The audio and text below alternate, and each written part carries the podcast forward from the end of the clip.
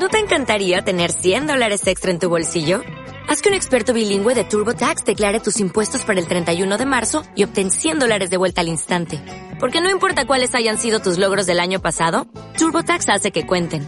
Obtén 100 dólares de vuelta y tus impuestos con 100% de precisión. Solo con Intuit TurboTax. Debes declarar para el 31 de marzo. Crédito solo aplicable al costo de la presentación federal con TurboTax Full Service. Oferta sujeta a cambios o cancelación en cualquier momento y estudios en Buenos Aires y Barcelona. Llegando vos, estés donde estés, wherever you are.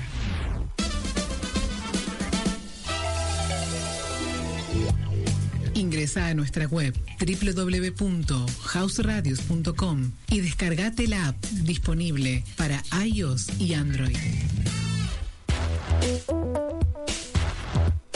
Players, de lunes a viernes, 14 horas New York, 13 México, 11 Los Ángeles, 15 Argentina, 20 España, 21 Moscú, 3 Tokio, 4 Sydney.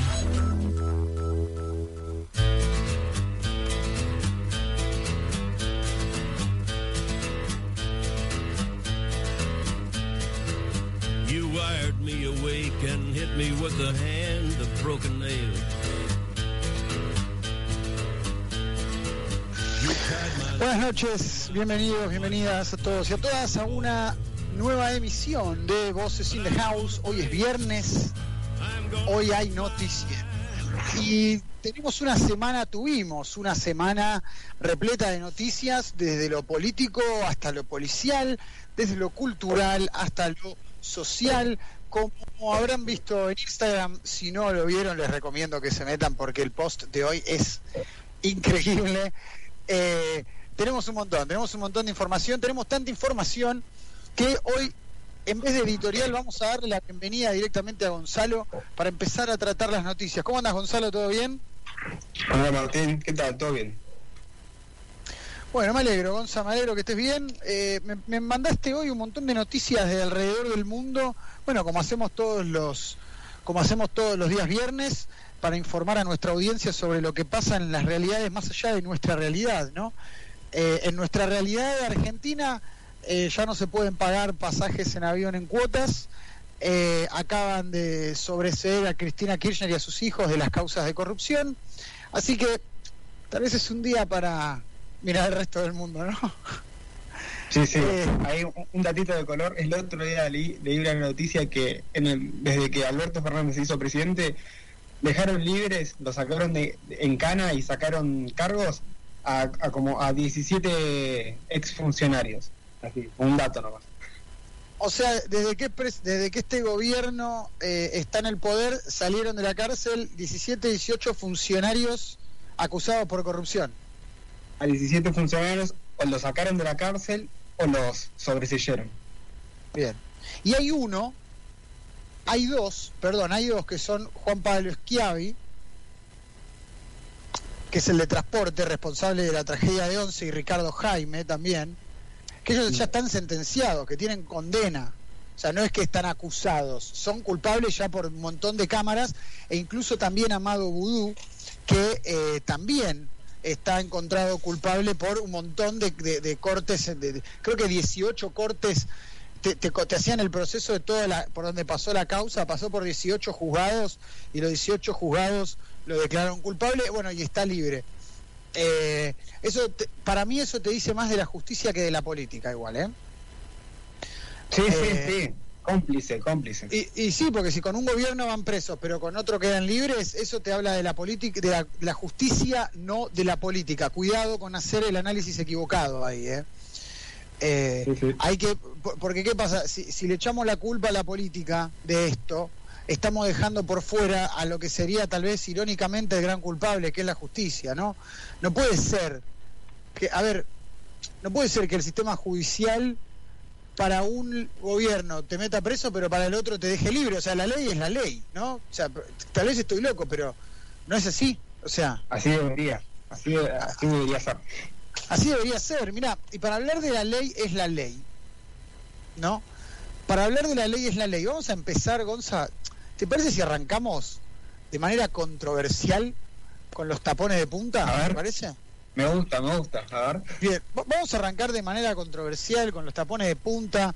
Vamos a empezar arriba, vamos a empezar arriba eh, e- este, este noticiero porque para hablar de la ley es la ley. La semana pasada, hablando de ley, tuvimos un caso, tuvimos un caso que fue el caso de Kyle Rittenhouse, un hombre blanco de 17 años, cuando, cuando sucedió el evento tenía 17 años, eh, y este muchacho de 17 años, un hombre blanco, se fue a una manifestación de Black Lives Matter, mató a dos personas blancas e hirió a una tercera persona blanca. Y el presidente de los Estados Unidos, Joe Biden, dijo que era un supremacista blanco. Ahora, Gonzalo me pasó una noticia que hace cuatro días, el 22 de noviembre, en un desfile navideño en ¿Waukeya no es también en Wisconsin donde sucedió esto? ¿Cómo? Wa- Waukeya no es, es también en, en Milwaukee, está bien. Waukeya, bueno, es la misma zona de... No, creo que creo que el otro era solamente Keya o algo así, sin el No, wow, me no, no, no, era Kenosha, pasó en Kenosha. Que no ya. Eh, Ah. que sucedió en Kenosha, pero creo que Waukeya y Kenosha están los dos en el estado de, eh, están en Wisconsin. Mm. Eh, acá dice, sí, ves, están en el estado de Wisconsin. O sea, mirá, hasta tenemos el mismo lugar, Wisconsin. Kyle Complicado. Rittenhouse, eh, complicado. Kyle Rittenhouse en Wisconsin, en Kenosha, ¿sí? Y en Waukeya, hace cuatro días, en un desfile navideño, se metió un auto a toda velocidad que ignoró los cortes señalizados, arrolló a casi 100 personas, 100 personas, mató a 5 y resultaron heridas como 40, ¿no? Sí, sí, Y- así es. 40 y la- personas seguidas. Bien, y la persona que manejaba el auto era un hombre afroamericano, un hombre negro. Entonces tenemos un blanco que mata a blancos en una manifestación y un negro que atropella manifestaciones de blancos. Durísima, durísima la situación. Vamos a hablar de la ley, cómo se aplica a cada uno. Acá el Rittenhouse fue declarado inocente, después de un año le hicieron el juicio, fue declarado inocente porque fue defensa personal. Gonza, ¿qué tenés de este caso? A ver. Eh, lo primero a resaltar es que era una persona que tenía ya tenía varios ante- antecedentes.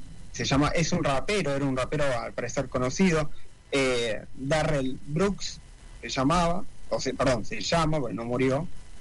Y eh, supuestamente es un, un ataque terrorista motivado por las drogas y el odio a la gente blanca, al cual este lo acusan de supremacista negro.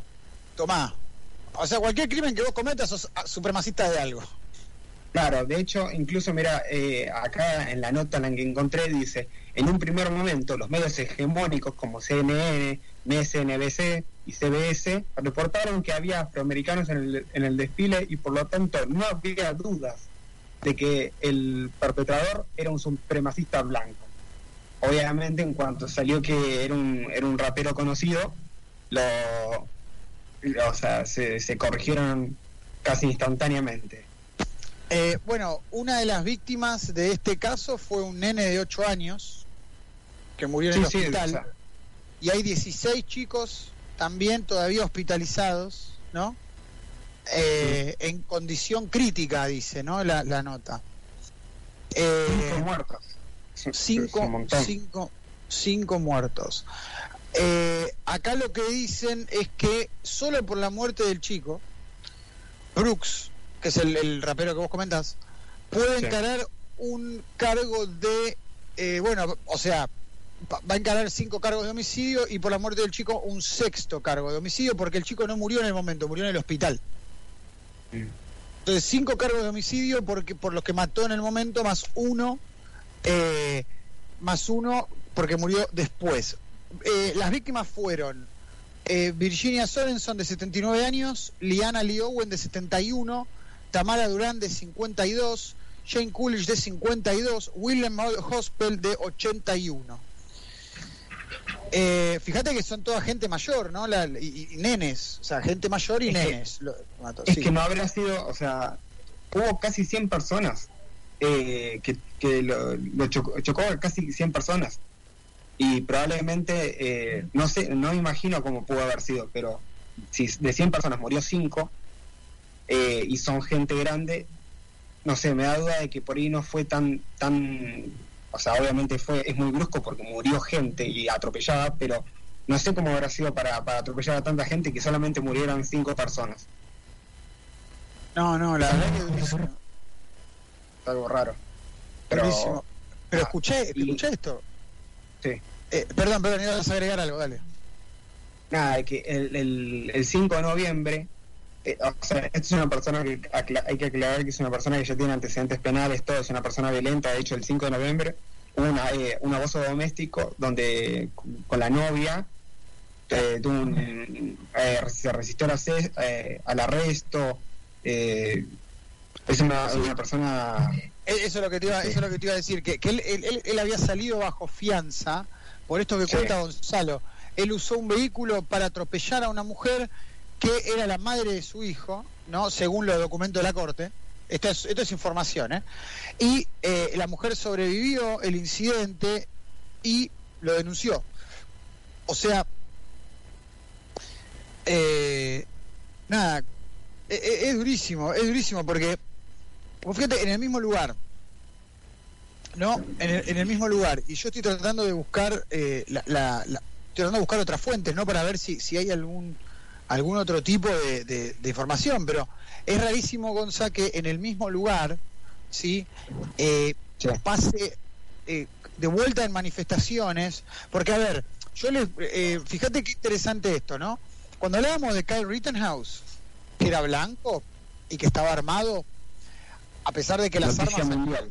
Claro, exactamente. A pesar de que las armas sean cultura, cultura en Estados Unidos, no es como acá, es cultura en Estados Unidos las armas. Eh, cuando Kyle Rittenhouse hizo lo que hizo, como dijiste vos, noticia mundial, turista del caos, fue a cazar gente, homicida, hay que matarlo, viri, viri, viri. Y ahora, porque acá no hay ninguna, a ver, no hay ninguna duda que no hay, no hay ningún tipo de defensa personal de nada. Había un desfile, te metiste con el auto, atropellaste 100 personas. Porque una cosa es, me metí con el auto, me equivoqué y atropellé a dos. 100 personas significa, significa que viste el desfile y aceleraste para atravesarlo. Sin Vamos por ahí. importar, sin importar, claro, sin importar qué demonios eh, había ahí, ¿no? ¿Vos, vos qué opinás de esto, Gonza? Eh, del hecho de, de cómo se trata una noticia cuando es un blanco y cómo se trata una noticia cuando es un negro. Avisé que iba a ser controversial la primera parte del programa, ¿eh? lo recontra avisé, así que. ¿Vos, qué Ah, opinás? juega agua.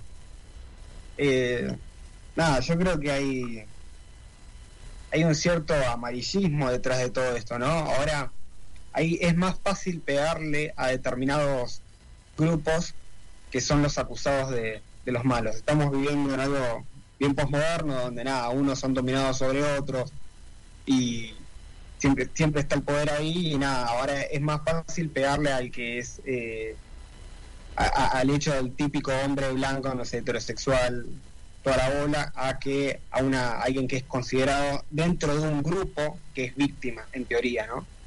Entonces, cuando salen casos como el de el de Rittenhouse, nada, es, eh, es terrible, es, es, es lo que se suele, supuestamente lo que se suele ver de que se, re- se reitera, se reitera, se reitera de que el hombre tiene el hombre blanco tiene ciertas prioridades en Estados Unidos, bla, bla, bla, de que sigue siendo un país súper fascista y toda la bola, y cuando es un caso contrario, como no es parte de, de lo que te suelen inventar, no va con el discurso, algunos medios lo muestran, otros no, y pasa de largo. Sí, eh, eh, eh, dijiste al principio que me parece clave, ¿no? Eh, que dijiste que vivimos en tiempos modernos y complejos. Y que tiene que ver esto un poco con. Me parece, me parece un poco. a ver, es un, es un grave problema cuando uno intenta no limpiar o recuperar, vamos a decirle recuperar el tiempo perdido me parece a mí que es problemático intentar recuperar el tiempo perdido. ¿A qué voy con recuperar el tiempo perdido? Voy a que eh, tanto Gonzalo como yo eh, estamos eh, totalmente, respetamos y, defendemos, por así decirlo, la lucha de los derechos civiles y de que todos tengan las mismas libertades y los mismos derechos, ¿no? O sea, hablo por todo el equipo de Voces in the House y también por el equipo de Voces Digitales cuando decimos que para nosotros la igualdad de derechos y la libertad son valores fundamentales. O sea, una persona, como decía el doctor King, no tiene que ser juzgada por el color de su piel, sino por el carácter, por su carácter, sí, por su por sus acciones, no por el color de su piel. Entonces, cuando de repente cualquier blanco que hace algo es un supremacista blanco, porque estamos tratando de recuperar el tiempo perdido, estamos tratando de recuperar los 400 años de opresión que sufrió el pueblo afroamericano en Estados Unidos, vamos a tener un problema. Por razones obvias, pero principalmente porque la gente que oprime que oprimía hace 400 años no es la misma que está hoy. ¿Se entiende? Entonces, eh, y, la vara no puede ser doble en estos casos. ¿Sí? Porque si es un supremacista y un terrorista y hay que matarlo a Rittenhouse, el mismo discurso debería aplicar en este caso. ¿Sí? Una de las cosas que yo veo así como un gran problema es que cuando cuando realmente aparece alguien que tiene esas características, que es un racista, que es un supremacista, lo que sea, un nazi, eh, ante cualquier, como cualquiera es un nazi, como cualquiera es un fascista, se le pierde el verdadero hecho de, señalar eso que está mal y como ahora cualquier cosa es así, pierde valor. Desde esta es mi perspectiva. Pero eso es lo que me pasa. Yo cuando ahora veo las noticias, entonces, fascista tal cosa, yo no, no, creo que realmente sea algo así. En cambio, eh, cuando realmente hay que atacarlo, vaya y pase. No, es que está perfecto, es banalizar. a ver, ese es, ese es el tema, ¿no? E, es banalizar la causa. Es importante eso que vos decís, Gonzalo, porque hay causas que no, no, no, no está bueno banalizar, porque vos lo dijiste muy, muy claramente, se pierde el fondo del, del problema donde ya no estamos discutiendo sobre discriminación, estamos discutiendo sobre eh, eh, sucesos mediáticos y personajes mediáticos, y no estamos hablando del fondo que es la discriminación, que es la libertad, que es la igualdad de oportunidades, que es, por así decirlo, eh, los cambios que llevan estos tiempos modernos, ¿no? Entonces, estoy de acuerdo, estoy 100% de acuerdo.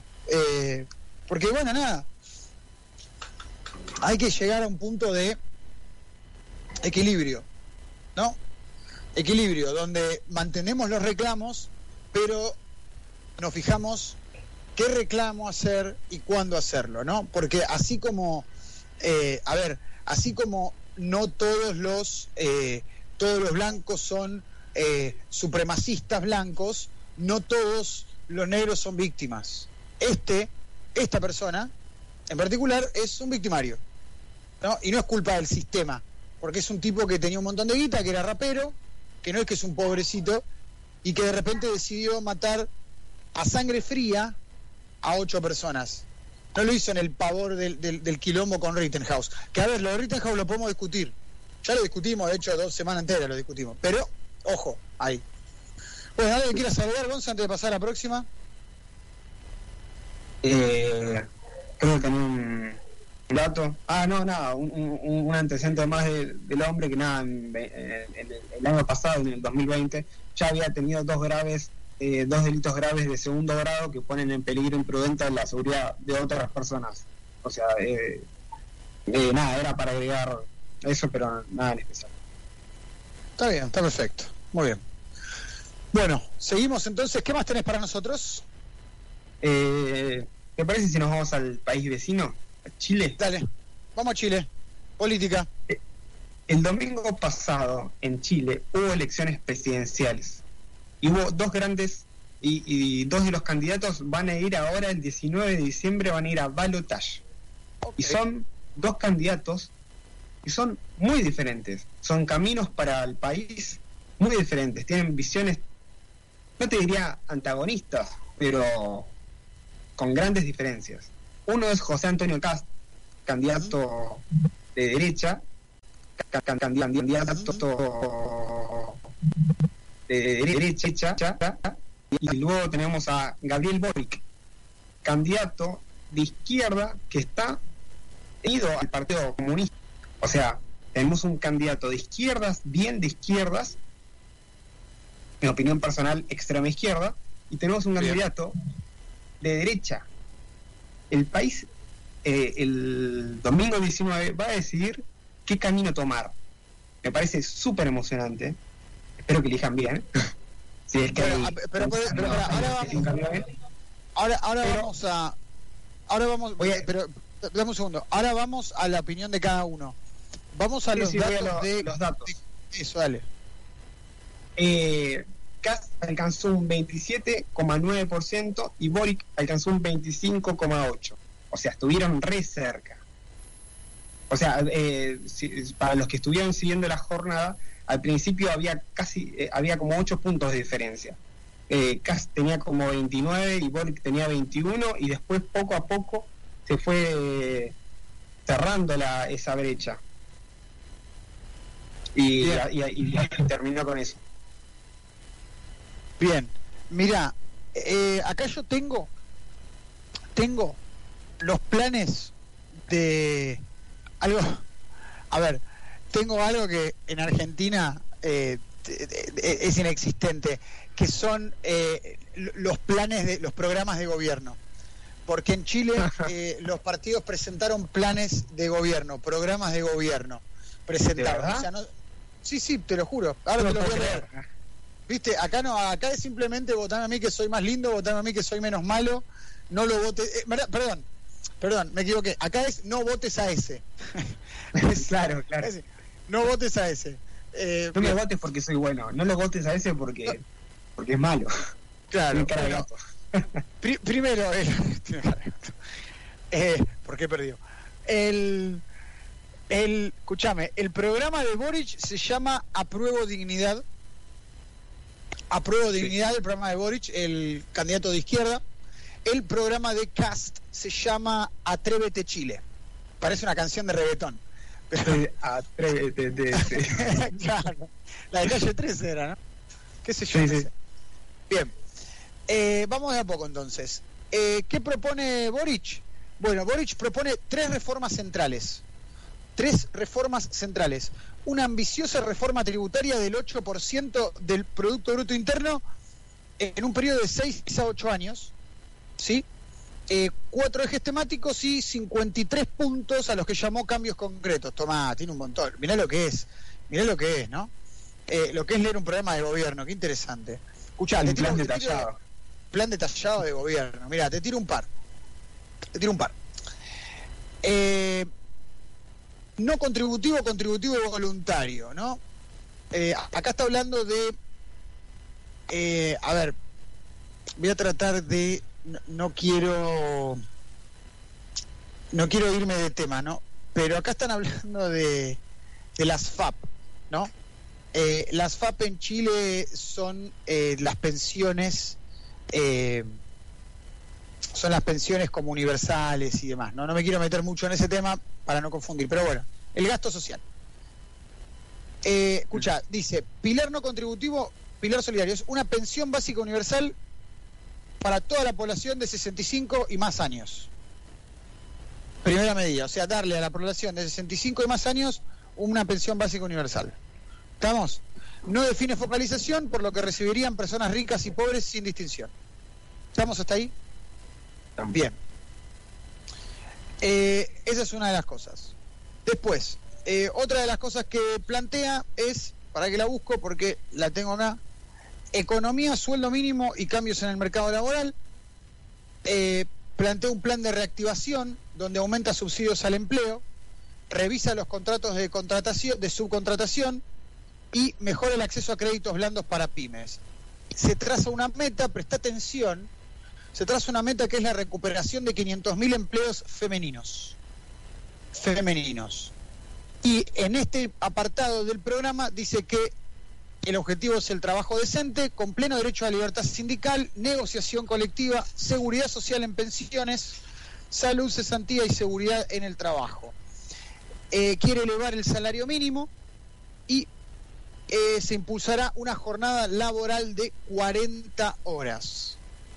40 horas. Proyecto que está hoy sin avance en el Senado. Pasemos un poquito a lo que dice Cast.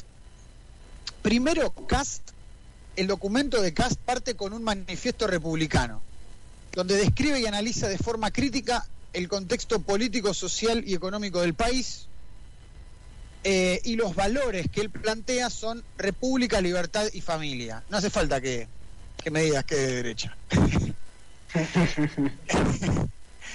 Eh, es increíble, es increíble.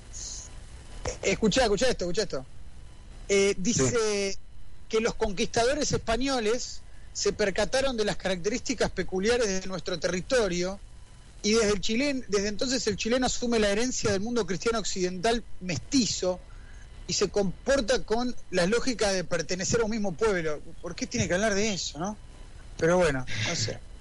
En fin, cita a Milton Friedman, ¿no? ¿Qué es lo que vos planteás? Se autodenominan eh, nueva derecha y tiene cinco áreas la propuesta. Cinco áreas tiene la propuesta. Disminución del gasto público, reducción tributaria y regulatoria, modernización del Estado, aporte social sustancial a la sociedad civil y gasto social focalizado. Eh, mirá, no sé si lo conoces este discurso de un muchacho que ganó una elección acá en Argentina, que ganó, no, que salió tercero en Capital.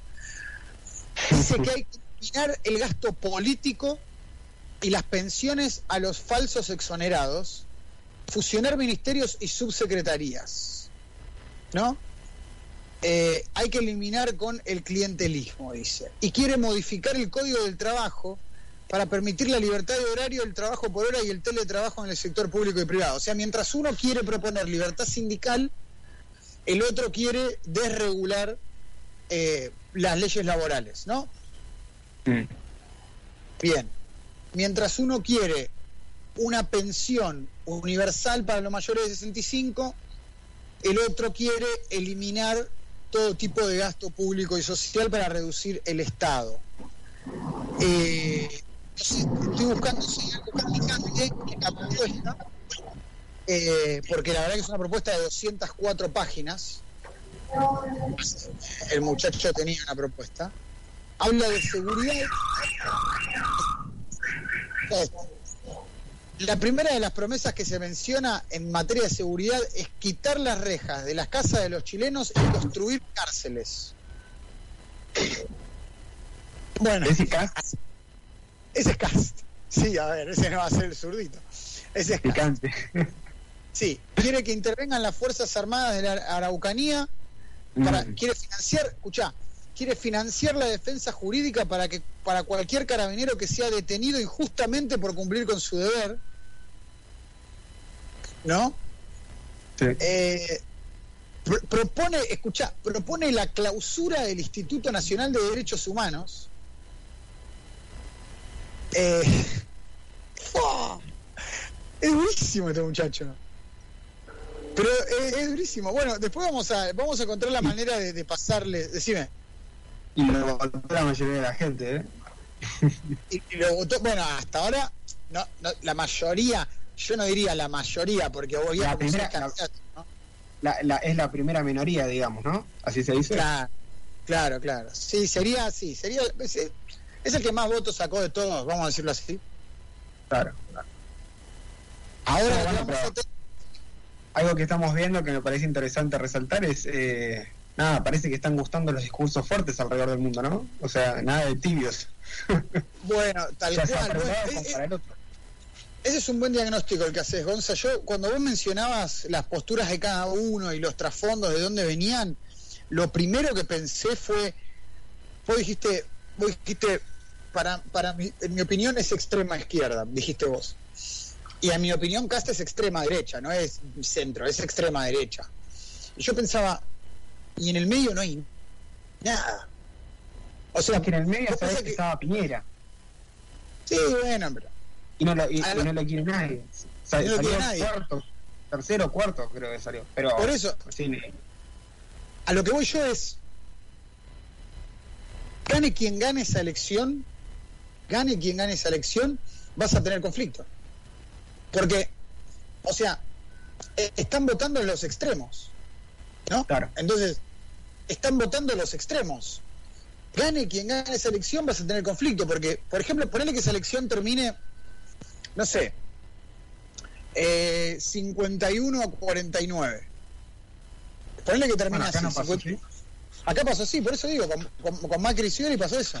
Ponele que termine Claro. 51 a 49. Vas a tener un 49% del país que va a estar en el otro extremo del gobierno de turno, sea de derecha o sea de izquierda, vas a tener una oposición en la calle todo el tiempo totalmente extrema con tus decisiones.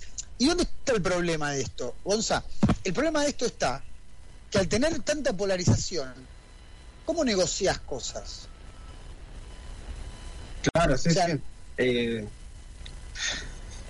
no sé, la verdad que porque porque nada, eh, los puntos los puntos de encuentro son pocos. Uno quiere subir el gasto público, el otro lo quiere reducir, eh, uno quiere más eh, más militarización, el otro no quiere. eh, Te mira, te pongo un ejemplo, te pongo un ejemplo en línea, eso lo vos lo estás diciendo ahí. El plan de Boric, escuchá, ¿eh?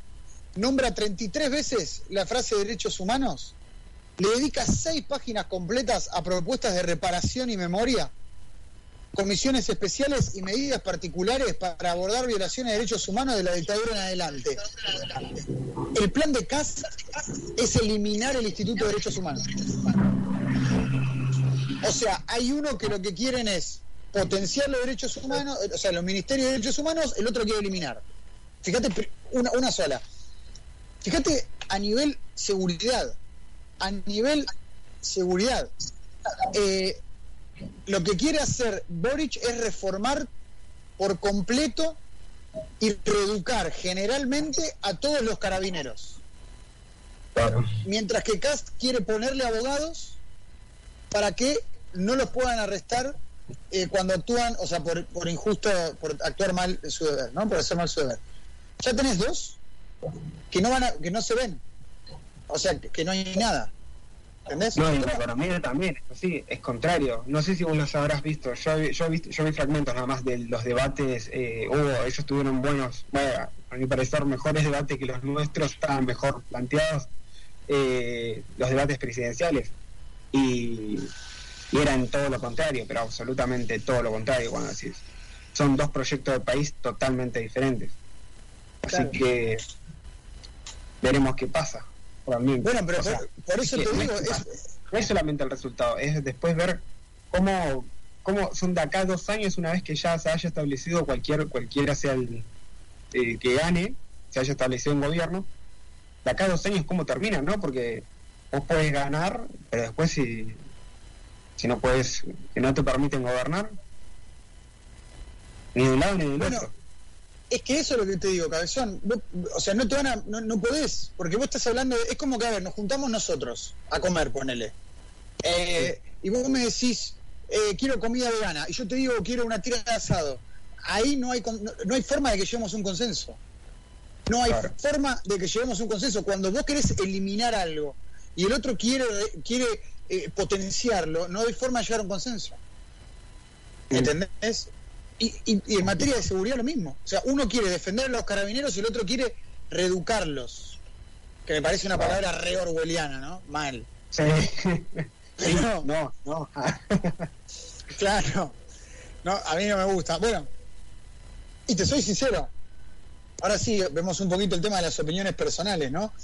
Eh, a mí la verdad que no me gusta ninguno de los dos. A mí no me gustan las cosas en los extremos. Me parecen re mal. Acá nos mandan un mensaje, nos ponen ni eliminar ni vivir. Pensando en el periodo del proceso. Habrá que buscar un medio. Suba quien suba. Eh, bueno, yo comparto 100%. A mí me gusta eso. Ni eliminar algo, ni depender de algo. O sea, encontrar la manera de donde se pueda, ¿no? Porque yo no creo que una sociedad tenga que vivir, tenga que definir su destino pensando en el pasado, ¿no? Porque Chile tuvo una dictadura durísima, igual que Argentina, pero yo no creo que tengamos que evaluar todo el futuro en función de lo que pasó hace 40 años, ¿no? Yo creo que lo tenemos que tomar como un aprendizaje. Ellos- el, el problema de ellos con los con los mapuches y demás es incluso más heavy que acá. Es eh, Sí. el asunto. Así, eh, ellos, sí, tienen, sí. ellos tienen, con respecto a eso, tienen problemas bastante bastante importantes. Nosotros deberíamos solucionarlo ahora como para que no se no sé, después se, pro- se problematice más y terminemos en la situación de Chile. pero bueno, nada. Claro. eso. Cosas Claro. que pasan. No, pero bueno, nada, es, es un tema de, de ver. A mí me parece que esto que vos planteás está buenísimo. El, el- el diagnóstico que diste vos al principio me pareció súper acertado de están en los extremos. ¿Cómo haces para gobernar cuando estás en los extremos? Pensá, por ejemplo, en Trump y Biden, ¿no? Eh, pe- pe- pensá en Argentina frente de todos y juntos. Pensá en Brasil, ahora parece que se postula Lula, Lula y Bolsonaro. Sí, terrible. Eso sí que es. eh, porque incluso te diría, te diría esto: Cast es. eh, a pesar de que tiene eh, las palabras justas, eh, o sea, un poco fuertes, es es un político de. Es, un- político. O sea, yo, a mí, por ejemplo, yo lo sigo desde hace varios años a Cast y es, y, es una persona que, que que el discurso que viene es congruente por cómo es siempre y, se nota que incluso vos podés llegar a... Se nota, ¿no? Le digo, por lo que veo los discursos y los debates y demás. Una persona con la cual vos podés, podrías llegar a acordar incluso estando en las antípodas. Pero en el caso de Bolsonaro, Bolsonaro, o sea, de- eh, o sea, ahí no hay, no, hay, no hay posible debate, o sea, no lo veo yo por lo menos. No, me no, imagino no. andate el culiño. Claro, no, no, Bolsonaro, no, no, Bolsonaro no, no, no es. eh, a ver, Bolsonaro no es una persona con la cual vas a debatir, es una persona con la cual tenés que obedecer o, o, o pelearle o, o ma- mandarte de Sí, sí, frente, sí. ¿no? Pero bueno, eh, muy bueno, me, me encantó, me encantó la. Estoy leyendo mientras me contás, estoy leyendo las. las ¿Cómo se llama? Vos fíjate qué interesante, ¿no? Porque Boric destina seis páginas a derechos humanos y Kass destina 10 a seguridad. O sea, Sí. no se no se quieren en nada los tipos, ¿eh? No, no, no van a encontrar un centro, ojalá lo encuentren por el bien de Chile, pero yo, sinceramente, por las propuestas, guiándome únicamente por las propuestas de estos dos candidatos, no veo absolutamente nada de consenso. Bueno, ¿qué más tenemos, Gonzalo? Eh, bueno, nos vamos a, a extremos también. Corea del Norte y Corea dale. del Sur. Corea del Norte y Corea del Sur, dale. Corea del Norte, eh, perdón, vamos, perdón, vamos a empezar por lo, por lo más lindo, por lo mejor, Sí, por lo más optimista. sí. Corea del Sur construirá la primera ciudad flotante del mundo capaz de sobrevivir a desastres naturales. El ambicioso proyecto podrá albergar hasta 10.000 personas y se plantea como una solución al cambio climático y a la sobrepoblación del planeta. Bien, o, o sea, ¿qué, ¿qué quieren? ¿Ir a vivir al océano? Claro, el proyecto está planteado en, en esto de que eh, dice, dos de cada cinco personas en el mundo viven a menos de 100 kilómetros de la costa. Y el 90% de las megaciudades de todo el mundo son vulnerables al aumento del mar. Entonces la ciudad metropolitana de Busan, de, Busan, de Busan, de la República de Corea, eh, plantean hacer este proyecto. Es un, es un proyecto que está con la misma ciudad de Busan, con la ONU Habitat y con Oceanics. Y esto dice, firmaron un acuerdo histórico para construir el primer prototipo de ciudad flotante sostenible en el mundo, porque no es solamente flota, sino que es eh, totalmente libre de residuos, eh, energías eh, limpias, verdes.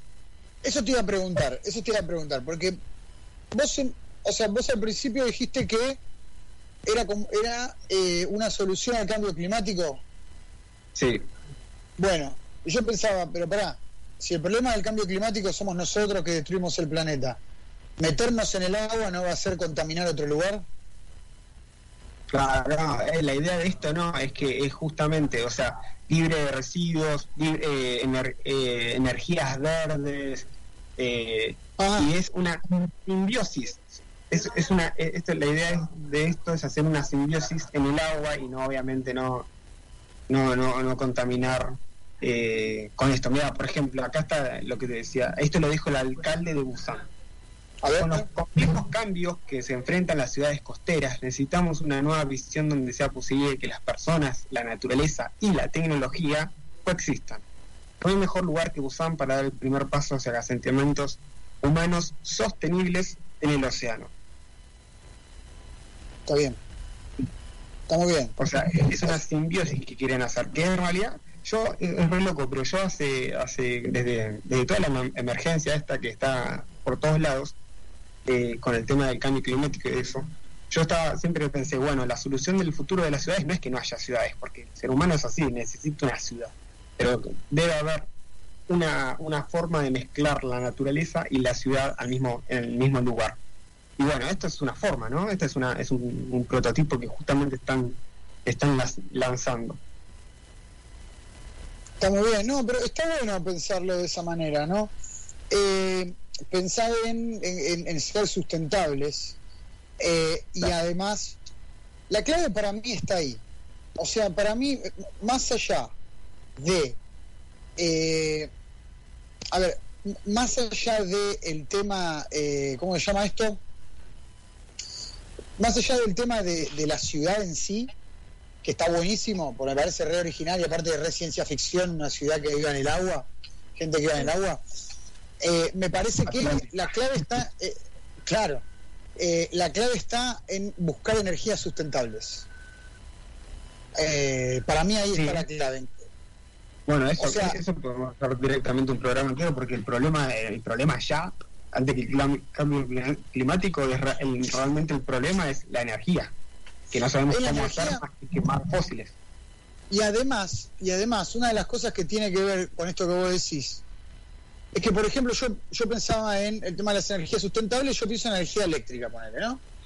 Pues yo, mm. a ver, yo de energías sustentables sé poco y nada, pero lo que sí sé es que algo eléctrico es mejor para el medio ambiente que algo como dijiste vos, quemando fósiles, ¿no? O sea, un auto eléctrico... la electricidad se crea también quemando fósiles, o sea, quemando gas, quemando carbón, también se, crea energía eléctrica. Claro, pero yo lo que voy es, si vos tuvieses más autos eléctricos que a nafta, sería ah, un poco mejor, ¿no? Claro, claro. el supongo, que es así.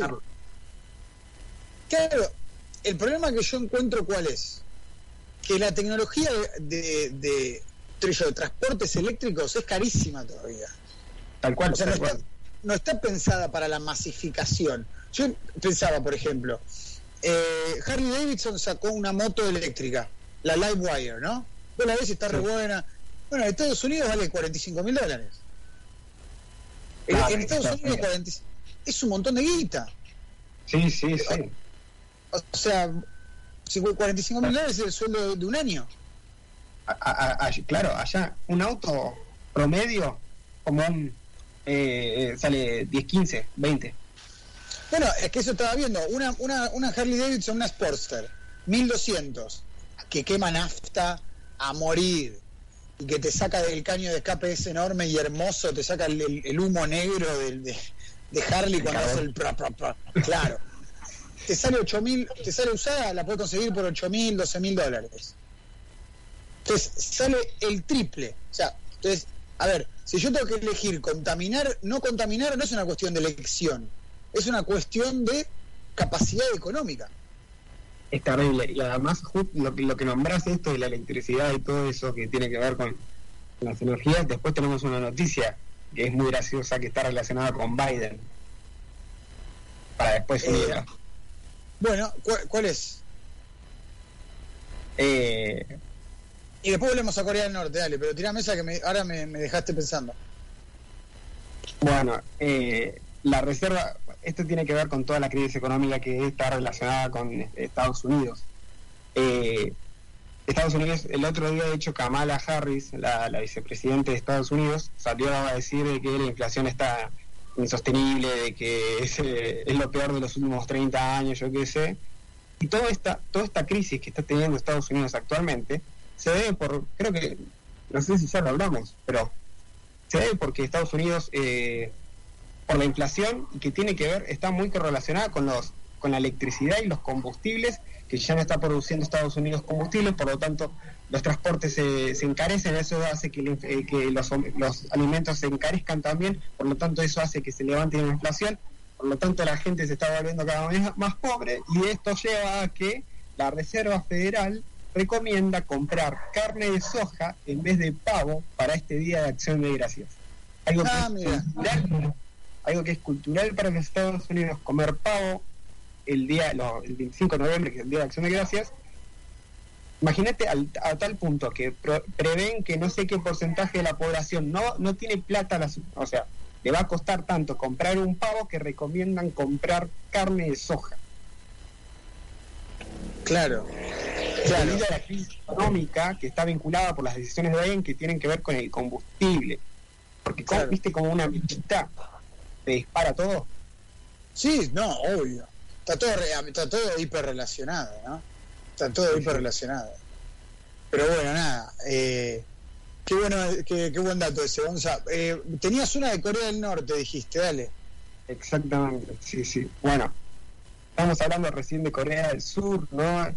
Un país que está, se está mirando para el futuro, el medio ambiente, eh, una, una agenda actualizada, incluso una agenda que podríamos decir modelo a seguir, de dónde innovar, en dónde coso. Bueno, ahora volvemos, el vecino del norte, hablando de extremos como, como hablamos anteriormente, Corea del Norte prohíbe los abrigos de cuero para evitar que la gente imite el estilo de moda de Kim Jong-un. De Kim, Kim Jong, Kim Jong-un. Kim Jong-un, sí, sí. acá, acá dice así, no sé. Y hay, hay un grupo de policía que está, que, que pasa. Eso te iba a preguntar. Eso te iba a preguntar, porque para, a ver, de, de, una persona, ya hablábamos de este muchacho varias veces, ¿no? Que es una persona que eh, se, se, dice que, que, no tiene ano, ¿no? Que, que tiene un... Que, sí, sí, sí, que, que, es hijo de dioses, que tiene un consorte de, de, niñas de 13, 14 años que se llama la Brigada del Placer. O sea, podemos esperar cualquier cosa de este muchacho, eh, eh, inclusive que se prohíban los abrigos de cuero, para evitar que se vistan como él. O sea, no, no está prohibido ser cool. Eh, bien, ahora yo te iba a preguntar eso. ¿Cómo se controla? ¿Hay una brigada especial? ¿Cómo es eso? Sí, sí, sí. La policía responde a las denuncias de, para ir a, para confiscar el coso, las camperas de cuero, diciendo que usar ropa diseñada, que parece ser a la más alta dignidad, cabe aclarar que esto tiene un contexto de que en Estados, en Estados Unidos, en, Corea del Norte, eh, Kim Jong-un y grandes esferas del poder, eh, los militares y demás, empezaron a utilizar camperas de cuero, eh, fueron vistos, acá dicen, durante el desfile militar del octavo Congreso del Partido en enero de este año, las highest y todos los funcionarios de alto rango también fueron mostrados con abrigo de cuero. O sea, parece que está haciendo algo de moda en, Corea del Norte y por lo tanto después lo empezó a utilizar la gente. Y cuando lo empezó a utilizar la gente dijo, Jin Kong, dijo, no, no, no, eso es mío, eso solamente, el pacha solamente soy yo. ¡Qué increíble! Los abrigos, de cuero, los abrigos de cuero comenzaron a ser reconocidos como un símbolo de poder. Claro. Claro, porque lo usan ellos. Claro, claro, porque lo usan. Y esto fue ayer, ¿no? Esto fue ayer. Qué increíble. Pero ustedes se dan cuenta de. A ver, hay algo que me parece que es. hay que No, podemos dejarlo pasar. Nosotros hace dos viernes, tres viernes, eh, tuvimos un programa, un noticiero con Gonzalo, donde tratamos un tema de Corea del Norte que era que Kim Jong-un le había dicho a la gente que haga dieta porque no había comida.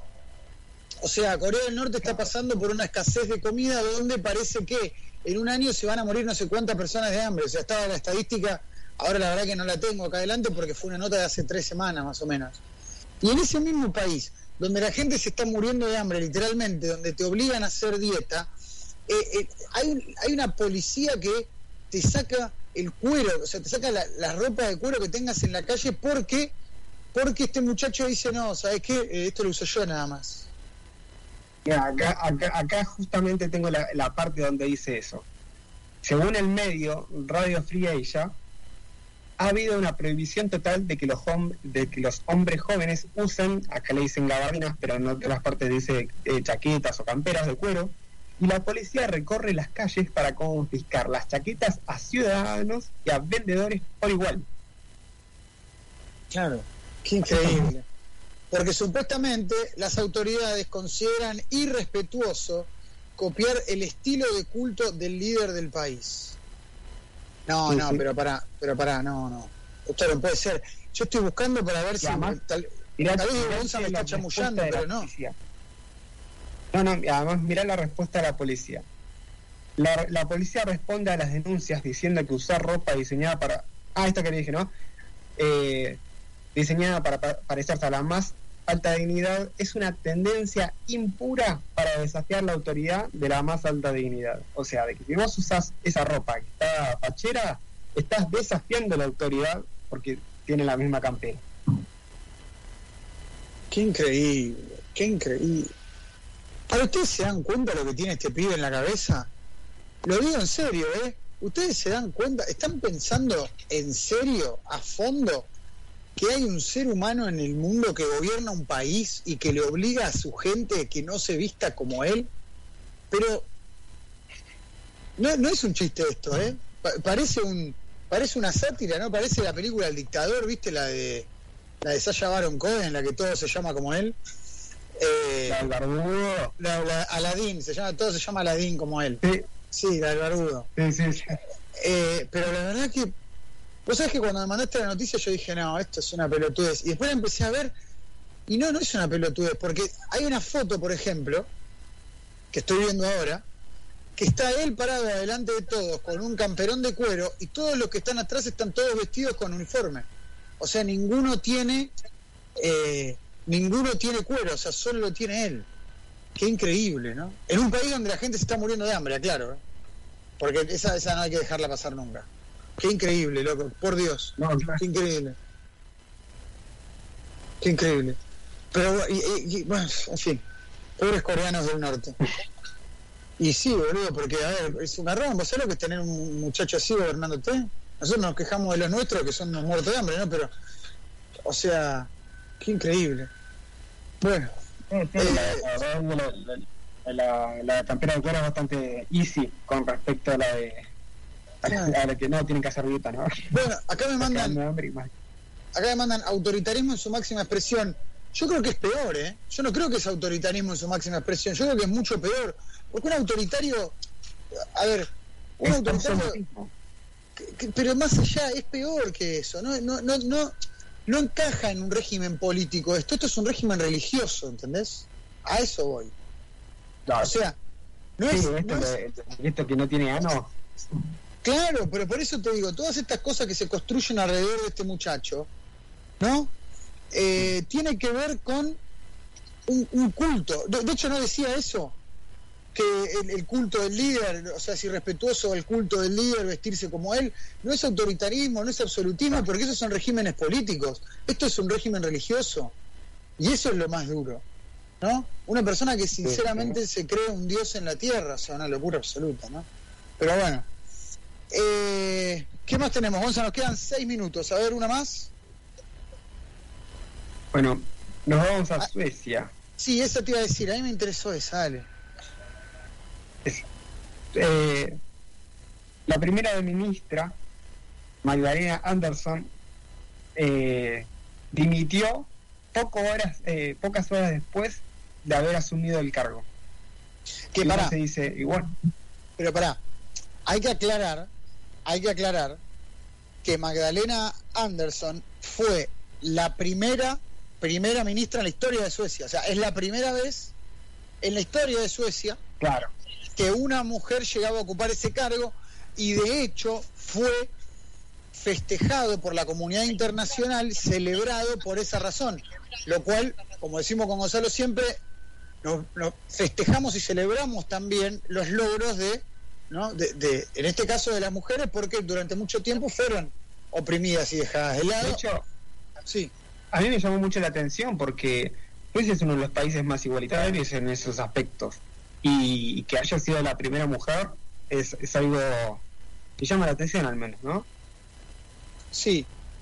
Eh, dice, 100 años después de que las mujeres tengan el derecho a votar en Suecia, llegó la primera mujer al poder. Y dice que fue ovacionada cuando juramentó. O sea, cuando juró por el cargo fue ovacionada.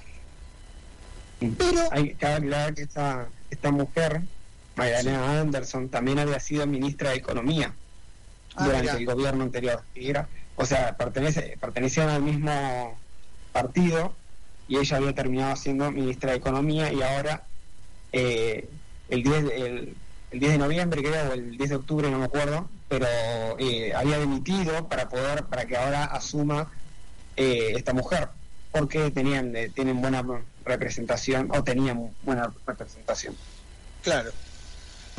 Pero bueno, cuando llega al poder, se celebra todo esto, le hacen la ovación, ocho horas más tarde, hay, hay, hay, hay datos que dicen ocho horas, otros dicen once, otros dicen doce, pero bueno, ocho Sí. horas más tarde, que es el, el primero, los primeros dos que leímos, ocho horas más tarde renuncia al cargo. ¿Por qué renuncia al cargo? Eh, en, en Suecia, ustedes saben que es eh, un parlamento, ¿no? O sea, primer ministro significa que eh, se la, elige el Parlamento, no la sociedad. En, Suecia hay, un- hay una práctica constitucional que dice que un, un gobierno de coalición tiene que renunciar cuando un partido de esa coalición renuncia. ¿sí? la costumbre no la ley la costumbre No, bueno, bueno, bueno, pero está bien. Pero es como la. Está bien eso, porque a ver, ¿qué pasa? Suponete que vos tenés una coalición, vos tenés cinco partidos, dos partidos hacen una coalición y llegan al poder. Si uno se va, eso no es lo que votó la gente. La gente votó a los dos partidos juntos. O sea, que, que es lo que está bueno en ese sentido. ¿Qué es lo que pasó? Se presentó un presupuesto, ¿sí? Eh, se presentó un, un presupuesto que firmó la oposición, que incluye que incluye leyes anti-inmigrantes de la extrema derecha. Eh, el partido de coalición de los socialdemócratas que, que lidera Magdalena Anderson, Anderson son el Partido Verde, el Green Party, y dice que no aceptaría jamás un presupuesto hecho por la extrema derecha. Entonces se bajaron... Sí, Ahí tenés un, un, mal. Lo que pasó, ellos están son un bloque. Es el Partido Socialdemócrata con los parti con el Partido Verde. Y el Sí. que no quiere esto es el Partido Verde. Por eso se termina dando de baja claro. el, el partido. Sí, eso, que se pre- el- el- la oposición propone el, el- presupuesto y el Partido Verde es el que dice jamás voy a firmar un presupuesto que, que esté redactado por la extrema derecha y se abren de la coalición. Entonces quedan solo los socialdemócratas en el poder Claro. y con esta práctica constitucional que, que Gonzalo comentó que era una costumbre, que no está por ley, buen dato ese, eh, tiene que renunciar. Entonces fue un tema por el presupuesto, que fue parecido a lo que pasó en Portugal. ¿Te acordás que también reportamos esa noticia? Que el primer ministro desarmó el Parlamento porque nadie se ponía de acuerdo con el presupuesto post pandemia. Eh, mandó elecciones, ¿verdad? que mandó elecciones a enero, después de las vacaciones, después de las fiestas, para que la gente no, no tenga que quemarse la vaina. Eh, así que, Para terminar, si querés. eh, dale.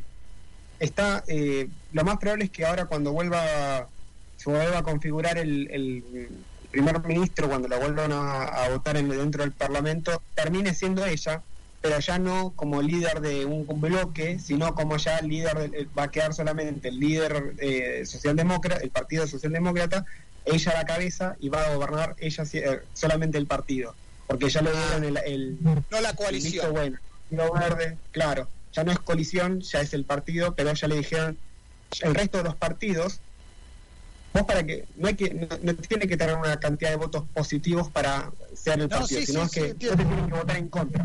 Entonces, yo no te voto en contra, yo no te voto en contra, yo no te voto en contra, yo me, me abstengo, los diferentes partidos, entonces eh, lo más probable es que termine ella siendo igualmente primera primer ministra, pero eh, nada, esperar un par de horas o días. Esperemos a ver cómo se desenvuelve esta situación. Buen dato el del final, Gonzalo. Entonces, reportadas las noticias del mundo, nos quedaron un par por afuera, pero bueno, estas eran las que consideramos las más importantes. Hemos llegado al final de nuestro noticiero mundial en una nueva emisión de Voces in the House. Dicho esto, Gonzalo, te agradezco mucho por la información y por la dedicación que le pones a cada investigación semanal. Nos vemos la semana que viene. Disfruten el fin de semana. El lunes, de vuelta a las 8 por House New York. Enrique, cuando quieras.